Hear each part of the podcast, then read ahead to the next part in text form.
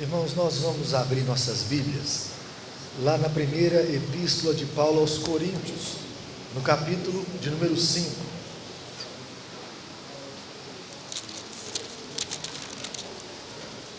Meu objetivo é expor essa epístola toda nos domingos à noite.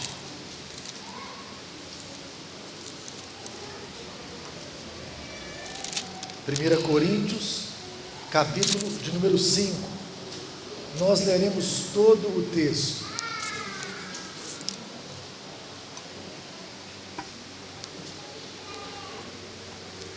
Primeira Coríntios 5, do versículo 1 ao versículo de número 13. Diz assim: Geralmente se ouve que há entre vós imoralidade e imoralidade tal como nem mesmo entre os gentios, isto é, haver quem se atreva a possuir a mulher de seu próprio pai. E contudo andais vós ensoberbecidos, e não chegastes a lamentar, para que fosse tirado do vosso meio quem tamanho ultraje praticou. Eu, na verdade, ainda que ausente em pessoa, mas presente em espírito, já sentenciei como se estivesse presente que o autor de tal infâmia seja, em nome do Senhor Jesus, reunido vós e o meu espírito, com o poder de Jesus, nosso Senhor, entregue a Satanás para a destruição da carne, a fim de que o espírito seja salvo no dia do Senhor. Não é boa a vossa jactância. Não sabeis que um pouco de fermento leveda a massa toda? Lançai fora o velho fermento para que sejais nova massa, como sois de fato sem fermento, pois também Cristo, nosso Cordeiro Pascal, foi imolado. Por isso, celebremos a festa não com o velho fermento, nem com o fermento da maldade e da malícia, e sim com os asmos da sinceridade e da verdade. Já em carta vos escrevi que não vos associasseis com os impuros. Refiro-me com isto, não propriamente aos impuros deste mundo ou aos avarentos, ou roubadores, ou idólatras, pois neste caso terias de sair do mundo. Mas agora vos escrevo que não vos associeis com alguém que, dizendo-se irmão, for impuro, ou avarento, ou idólatra, ou maldizente, ou beberrão, ou roubador, com esse tal nem ainda comais, pois que com que direito haveria eu de julgar os de fora? Não julgais vós os de dentro, os de fora, porém, Deus os julgará. Expulsai, pois, de entre vós o malfeitor. Eu li esse texto e ele me soou assim, um tanto indigesto para um tempo chamado hoje. Sabe, esse tempo, esse texto não casa com o nosso tempo. O nosso tempo ele é altamente castigado pelo relativismo da verdade. É engraçado, você não tem mais uma verdade universal. Você tem verdades pessoais. E cada um tem a sua. Existia um tempo que se uma menina colocasse uma, uma roupa indecente, saísse na rua, um homem qualquer poderia chamar a atenção dela. Ela se sentiria envergonhada e voltaria para casa e trocaria de roupa. Hoje, se você falar com uma menina bem assim, essa roupa está indecente, ela fala assim, indecente para quem? Se você não gostou, não olha, não é isso? E aí ela vai falar bem assim: não tá bom, não tá bom para quem? Isso é mentira para você, porque para mim isso é verdade.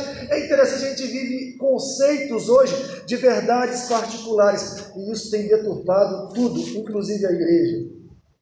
A igreja no nosso dia, nos nossos dias, em cima de uma mensagem sobre o amor, ela esqueceu o amor. Porque um amor irresponsável não é amor. O amor que não corrige não é amor. O amor que esquece da vontade de Deus não é o amor de Deus. Ontem eu conversava com os meninos da UPA lá em casa, eles dormiram lá. E a gente falava sobre isso, eles falavam das experiências na escola. Ah, que uma professora ensinava esses dias sobre que todo amor é válido. Todo amor é válido porque Deus amou todo mundo. Eu acho que era mais ou menos essa conversa. Acho que a Júlia tinha me contado isso aí. Todo amor é válido, toda expressão de amor é válida. É interessante, Deus é muito claro. Se Deus fosse Apolo, se o Deus que nós adoramos aqui nessa noite fosse Zeus, se ele fosse um Deus criado pelo coração humano, nós diríamos o que é o amor aqui hoje. Nós inventaríamos, e o amor seria uma descrição do que o nosso coração entende por amor, mas Deus não é criado por nós, não é forjado pelo homem, tudo que existe vem de Deus. E uma coisa interessante acerca do amor é que o amor, a Bíblia fala que Deus é amor. Uma coisa interessante é, o amor então é um negócio que sempre existiu, não é um conceito que invade o mundo no dia que você resolve amar alguém. Não é um conceito que invade o mundo no dia que você tem um filho. O amor sempre existiu. E a gente só sabe o que é amor de verdade e amar de forma verdadeira se nós aprendermos com Deus. Mas qual que é o problema? Os filósofos do século passado mataram a Deus. Foram coerentes nisso. E é interessante que ser inteligente no nosso tempo é não acreditar em Deus, é não confiar em Deus.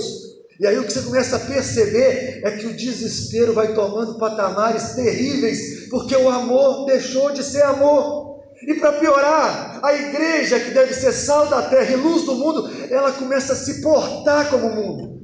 Ela começa a aceitar o mundo, a amar o mundo e as coisas que há no mundo. A igreja que deveria ter uma resposta de amor ao mundo, desaprendeu a amar. Porque ela acha que amar é não ter responsabilidade, que amar é não disciplinar, sabe? Que amar é não condenar. Entenda uma coisa: na casa de Deus, quem manda é Deus, no povo de Deus, quem manda é Deus. Quando você pensar na igreja cristã, não pense que existe um outro dono, ela tem um dono e o seu dono é Cristo Jesus. E a igreja existe de acordo com a vontade de Deus, e os padrões de Deus, não chegue na casa de Deus e queira transformar a casa de Deus na sua casa. E aqui nesse caso há uma coisa muito absurda, que o apóstolo Paulo fala que nem entre os pagãos existiam. Tem um irmão lá da igreja que ele começa a ter um caso com a madrasta dele. Se você ler Levítico, você vai perceber que lá fala que esse relacionamento não era aprovado por Deus, porque o homem resolveu descobrir a nudez do seu pai. Nós não sabemos se o pai dele está vivo ou se o pai dele está morto. Nós não sabemos. Nós não sabemos como isso funciona. Mas ele fala bem assim: isso nem entre os pagãos acontece. Eu estou falando de Roma. Tudo quanto é imoralidade sexual está em Roma. Está saindo dali, o negócio está chegando no seu apogeu. E Paulo fala bem assim: pelo amor que vocês têm a Deus, nem aqui acontece isso, nem entre os pagãos, e vocês que são da igreja de Cristo estão fazendo, e aí ele vai falar de uma coisa que é pior, pior do que o homem que tem relacionamento com a madrasta dele. É uma igreja que não se lamenta pelo pecado. É uma igreja que está tão em si mesmada ela acha que está tão cheia do poder de Deus por causa dos dons espirituais que ela possui, que ela vê o pecado e ela não trata o pecado. Ela vê aquilo acontecendo e ela acha como se aquilo, como se aquilo fosse normal. Talvez aquele homem fosse um homem importante dentro da igreja e a igreja não toca naquele homem. E Paulo, meu amigo, ele fala bem assim: pior do que o pecado do homem é o pecado da igreja. E ele começa a colocar o mundo em ordem. Me ouçam bem aqui. Porque tem hora que a gente acha você está aqui, você frequenta a igreja, você é membro da igreja. E a gente tem mania de falar bem assim: da minha vida cuido eu. Eu faço da minha vida o que me der vontade. Você pode fazer da sua vida o que te der vontade, mas você não pode ser membro da igreja cristã. A igreja cristã tem um senhor e tem um dono. Existe um livro que fala da vontade desse senhor.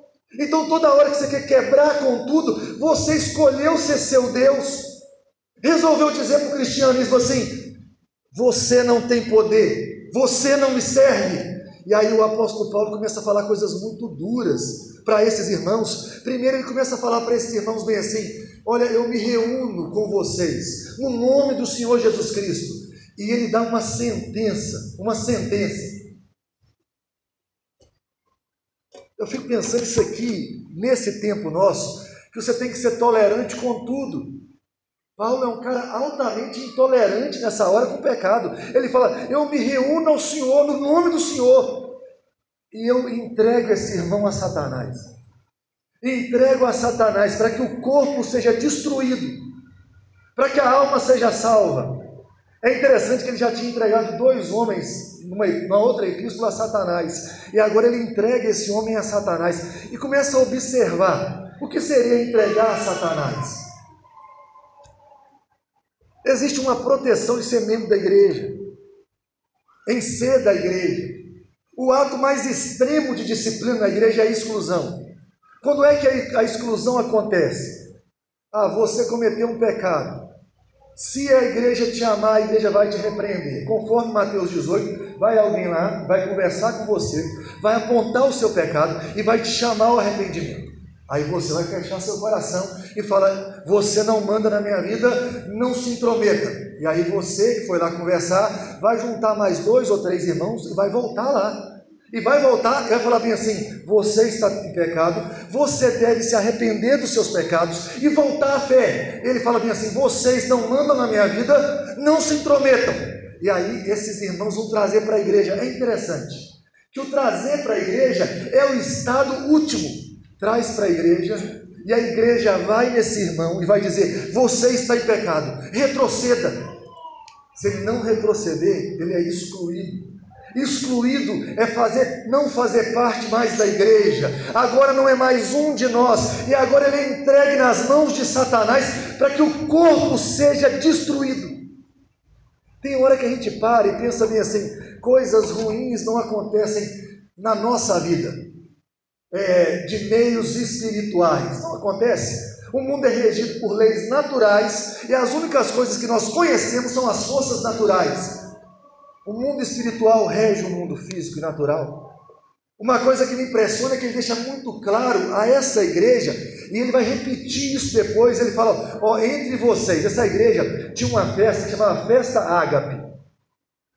Você já deve ter ouvido, ouvido falar que ágape é amor. Festa ágape. Então juntava os irmãos, quando tinha santa ceia, ia, ia todo mundo para uma casa, trazia comida de casa e vinho de casa. Vinho mesmo. Aí a turma, chegavam os ricos mais cedo, e os ricos comiam tudo e enchiam a cara. Ficavam embriagados. É interessante que ele vai tratar nesse texto sobre os beberrões, gente que é controlado pela bebida alcoólica. É, ele fala assim: esse pessoal saía bêbado do culto. E Paulo fala: porque vocês trataram a santa ceia de qualquer maneira. Ele fala: tem gente fraca na igreja. Aí você começa a ver um monte de gente fraca na fé. E você fala: o cara é fraco porque ele é fraco.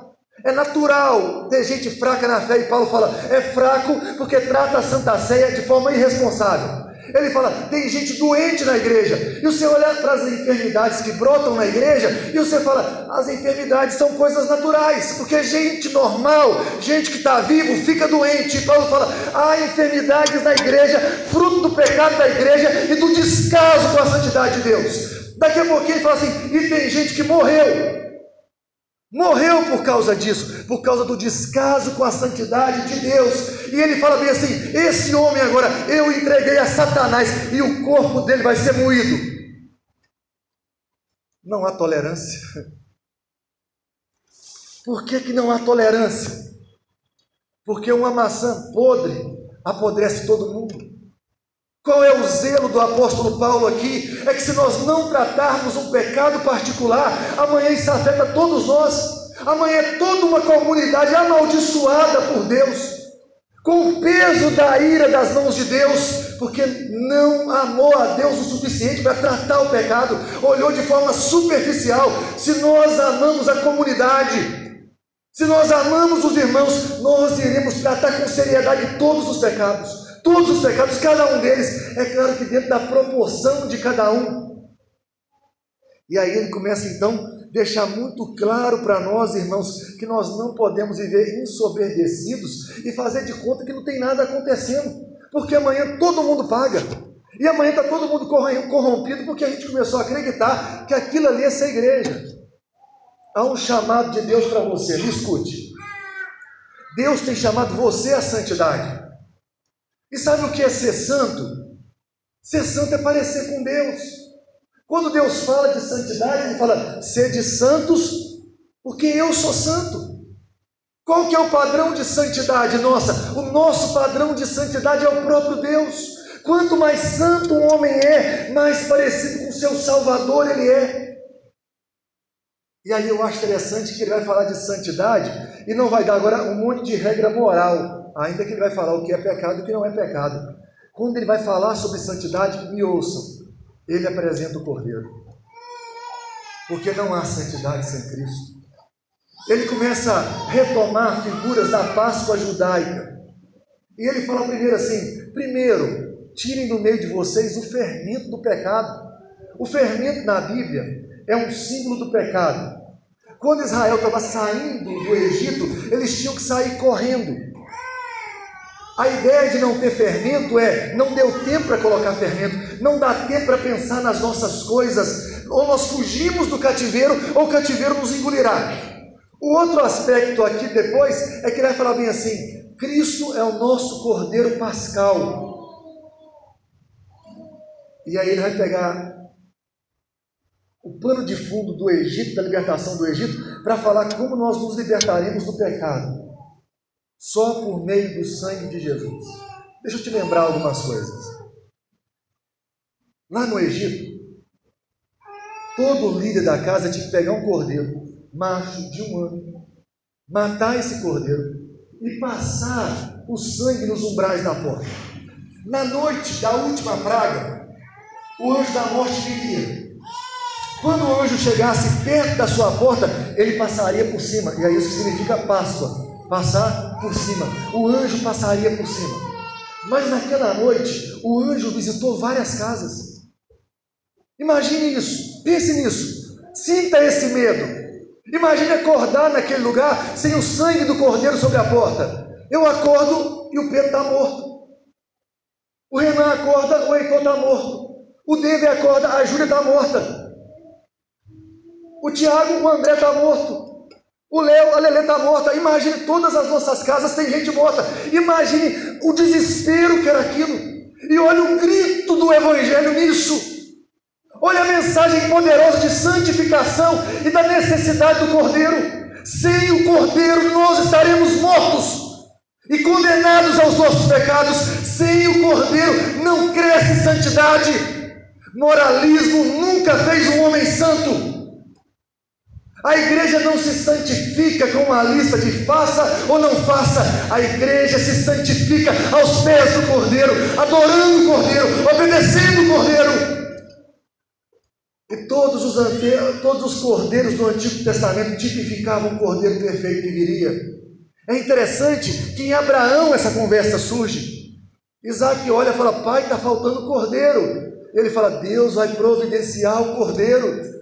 E toda a história, a, o eco da voz de Abraão está falando para nós todos os dias: Deus vai providenciar o cordeiro, Deus vai providenciar o cordeiro, Deus vai providenciar o cordeiro, até que chegue Jesus. E Jesus passa um dia e João Batista fala: Ali vai o Cordeiro de Deus que tira o pecado do mundo. O Cordeiro perfeito de Deus se entrega. Quando você escolhe uma vida de pecado, você desfaz do sacrifício de Cristo. Porque Cristo morreu naquela cruz para te livrar do domínio do pecado. Quando você sai daqui e pensa, eu hoje vou pecar, você diz para Cristo assim: Eu não me importo com o seu sacrifício. Você perdeu tempo se sacrificando. É interessante que os irmãos em Roma, a epístola aos Romanos, o apóstolo Paulo, uma hora ele fala bem assim: onde abundou o pecado, você lembra? Superabundou a graça. E é interessante que desde muito tempo o mundo é cheio de gente nociva, de gente que ouve uma mensagem e transforma ela em outra coisa.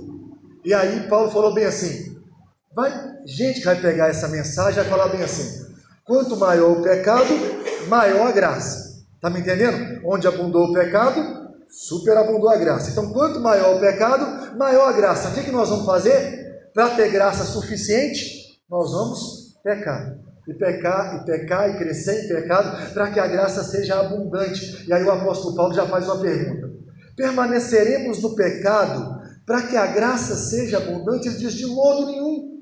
Como nós permaneceremos no pecado, nós os que para ele morremos? Escutem uma coisa: Todo cristão de verdade foi crucificado para o mundo, para o pecado e para o diabo, com Jesus naquela cruz. Aquela cruz de Cristo não é só a cruz de Cristo, ela se tornou a cruz de todos nós. De tal maneira que você olha para o seu pecado hoje você fala: rapaz, é muito complicado vencê-lo. Há pecados dentro de mim que eu olho para eles e falo: será que um dia eu vou ganhar deles? Mas é, é interessante, eu posso me voltar a esses pecados, sabe, a coisas mesquinhas da minha alma, a soberba da minha alma, que é, eu acho que é a grande motivadora de todos os meus outros pecados, e virar para ele e falar bem assim: você perdeu, você não manda em mim, você deveria olhar para as suas fraquezas, para os seus pecados e dizer ao seu pecado: Você não manda em mim, eu estou crucificado com Cristo, eu morri para você, você, tive, você perdeu o seu domínio sobre a minha vida. Agora eu posso agradar a Deus, agora eu posso entregar os meus membros a Deus, agora eu posso entregar minha vida a um altar de santidade. Eu posso ser santo, por quê? Porque Cristo pagou pelos meus pecados. Porque Cristo pagou pelos meus pecados, eu posso viver uma vida pura. Porque Cristo pagou pelos meus pecados, eu posso agradar a Deus com a minha vida. Porque Cristo é meu cordeiro pascal, eu posso abandonar o fermento da iniquidade, sabe? E viver uma vida cheia de, de verdade, sabe? Uma vida cheia de sinceridade. E aí a última coisa que Paulo vai falar nesse texto é a palavra final a esses irmãos. Primeiro, parece que a turma entendeu uma coisa errada aqui. Quando você lê o versículo 10, te dá a entender que Paulo já tinha escrito para eles, versículo 9 fala isso. Paulo já tinha escrito, mandado que eles se afastassem dos impuros. Mas parece que eles entenderam meio assim: nós vamos nos afastar dos impuros do mundo. E aí Paulo escreve o versículo 10 e fala assim: Eu não estou falando dos impuros desse mundo. Eu não estou falando dos avarentos desse mundo, dos roubadores, dos idólatras, porque se vocês tivessem que se afastar dessa turma, aí vocês tinham que sair do mundo. Jesus falou isso. Jesus falou: Eu não peço que os tire do mundo, mas que os livre do mal. É interessante a palavra de Jesus, não é para tirar do mundo, é para livrar do mal. De quem que a igreja tem que se afastar? Olha para o texto. Versículo 11 mas agora vos escrevo, olha só, que não vos associeis com alguém que dizendo-se o quê? O que está aí na sua Bíblia? Dizendo-se irmão, for impuro, ou avarento, ou idólatra, ou maldizente, ou beberrão, ou roubador, com esse tal ainda nem comais. Olha a seriedade disso aqui. Ele fala bem assim: os impuros da igreja, os irmãos, que começaram a trazer para a sua identidade, não o nome de Jesus, mas para a sua identidade o pecado. Aí ele fala: os impuros devem ser excluídos da igreja. Há uma palavra que eu acho interessante: os avarentos. Eu nunca vi um avarento ser disciplinado. Mas Paulo fala que eles têm que ser disciplinados. Avarento, você sabe o que é, não sabe? O pão duro é o cara que acha que todo o dinheiro que ele tem, ele tem só para ele mesmo. Ah, ele ganhou um recurso nessa vida. Deus abençoou os negócios dele. Ou não, você é um empregado aí, você tem um salário seu, e você acha que tudo que você ganha no final do mês te pertence. Meu amigo, Deus te dá seu dinheiro para algumas coisas. Uma delas, cuidar da sua família. Te dá a, algumas coisas boas para a vida, mas o seu dinheiro é comprometido com o reino, de algumas maneiras. Primeiro, a igreja cuida do pobre, do órfão, da viúva e do estrangeiro, sempre. Isso é justiça social, quarteto da vulnerabilidade. A igreja, nós dizimamos na casa do Senhor. E eu acho interessante como é que o dízimo ele é poderoso para matar a idolatria ao dinheiro. Porque eu acho que é muito. Sabe, eu acho que é muito. E eu acho que Deus me dá 90%. Deus nunca deu 90% para ninguém. Deus dá 100% de tal maneira que você pode até negar e falar: Eu não vou entregar dízimo nessa vida. Deus tem te dado muito mais do que você precisa. E aí a Bíblia fala: vocês têm que trazer na casa do Senhor os dízimos, oferta missionária. A igreja tem que sustentar a obra missionária no mundo. Você imagina, ó, nós temos missionário no Oriente Médio, aqui na igreja, nós temos missionário em Guiné-Bissau, nós temos missionário, é, nós temos missionário aqui na cidade, aí, e nós temos que aumentar o nosso número de missionários. O evangelho tem que chegar na terra toda, mas aí você é avarento, você segura seu dinheiro, você acha que tem que gastar dinheiro só com você, com a sua comida. Aí Paulo fala assim: expulsem do meio de vocês os roubadores, expulsem do meio de vocês os beberrões. Deixa eu falar disso aqui rapidinho. É interessante que a Bíblia, ela não condena a bebida alcoólica. Você vai ter textos na Bíblia, inclusive, que fala a favor. Você vai ter provérbios falando assim: dê bebida forte para o amargurado de coração. O apóstolo Paulo manda Timóteo tomar vinho, para melhorar o estômago. Jesus transforma água em vinho. Aí você vai virar para mim e falar bem assim: mas o vinho da época de Jesus era suco de uva. Vinho é vinho, fermentação. Sabe, você já fez licor de jabuticaba? Não tem álcool, não. Eu lembro de uma época que eu tinha um amigo que fazia muito.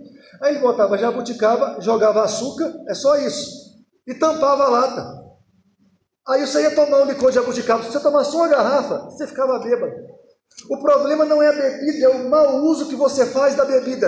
Eu não tenho tempo para falar hoje aqui, eu vou falar numa outra mensagem para frente, sobre a questão dos pecados culturais. Mas uma coisa me impressiona: os beberrões.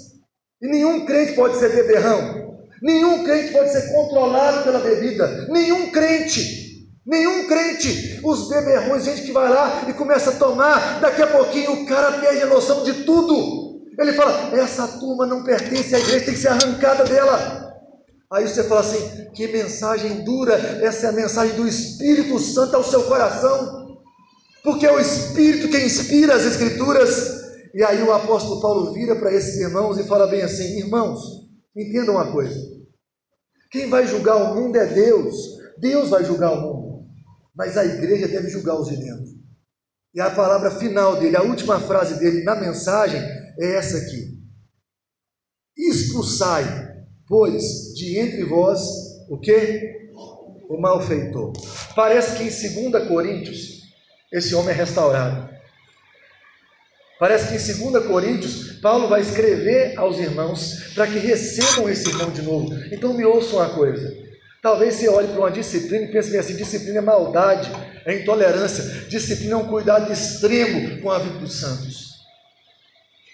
Todo crente cai, não existe quem não caia, não existe quem não peque, mas há uma diferença entre cair e viver no chão. Há uma diferença entre cometer um pecado e viver na prática desse pecado todos os dias da sua vida quando você vive na prática desses pecados, você deve ser repreendido. Em alguns momentos, até nos momentos de queda nós, nós temos que ser repreendidos e disciplinados. Para quê? Para voltarmos para a fé. Para voltarmos a amar o Senhor e para desejarmos, porque esse é o problema maior, desejarmos parecer com Jesus Cristo.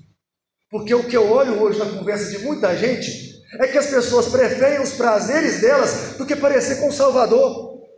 Elas entendem que o que elas experimentam no mundo é mais interessante que Jesus Cristo. Nada é mais importante que Jesus Cristo. Nenhum prazer é maior do que parecer com o Salvador. Nada vai encher mais o seu coração do que conhecê-lo todos os seus dias.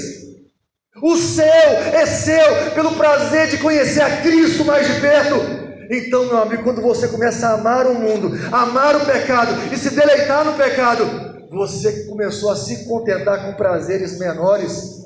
E aí só a disciplina da igreja para te arrancar de um prazer menor e te levar de volta ao prazer maior que é Cristo. E outro problema, o prazer menor te destrói, porque o salário do pecado é a morte. É um péssimo patrão o pecado. Ele paga o salário mais difícil do mundo. Todo mundo aqui quer pecar, mas ninguém aqui quer receber o salário do pecado. Não é isso? O salário do pecado é a morte, mas o dom gratuito de Deus é a vida eterna. A disciplina, meu irmão, nos leva de volta ao Cordeiro Pascal, nos faz confiar em Jesus de novo, nos faz abandonar o pecado, nos faz amar a Deus e entender que a grande meta da nossa vida é conhecer o nosso Senhor. Essa é a grande meta da vida. Eu queria te convidar agora à oração e a falar com Deus assim. Talvez você está aqui hoje e você está se contentando com prazeres menores do pecado. Prazeres esse que estão te destruindo. Eu queria te convidar a falar: Deus, eu quero confiar em Jesus Cristo. Eu quero me lembrar e me apropriar do sacrifício de Cristo e viver uma vida santa, justa e reta perante o Senhor. Deus não nos predestinou para o pecado, Deus nos predestinou para sermos santos e irrepreensíveis. Deus nos elegeu para confiarmos em Jesus e o sangue de Jesus não nos deixa no pecado, o sangue de Jesus nos purifica de todo pecado. Então você precisa ir para Cristo agora para ser perdoado pelo seu pecado e para ganhar força para vencer o pecado. Vamos lá? Feche os seus olhos, abra o seu coração e nós vamos falar com Deus.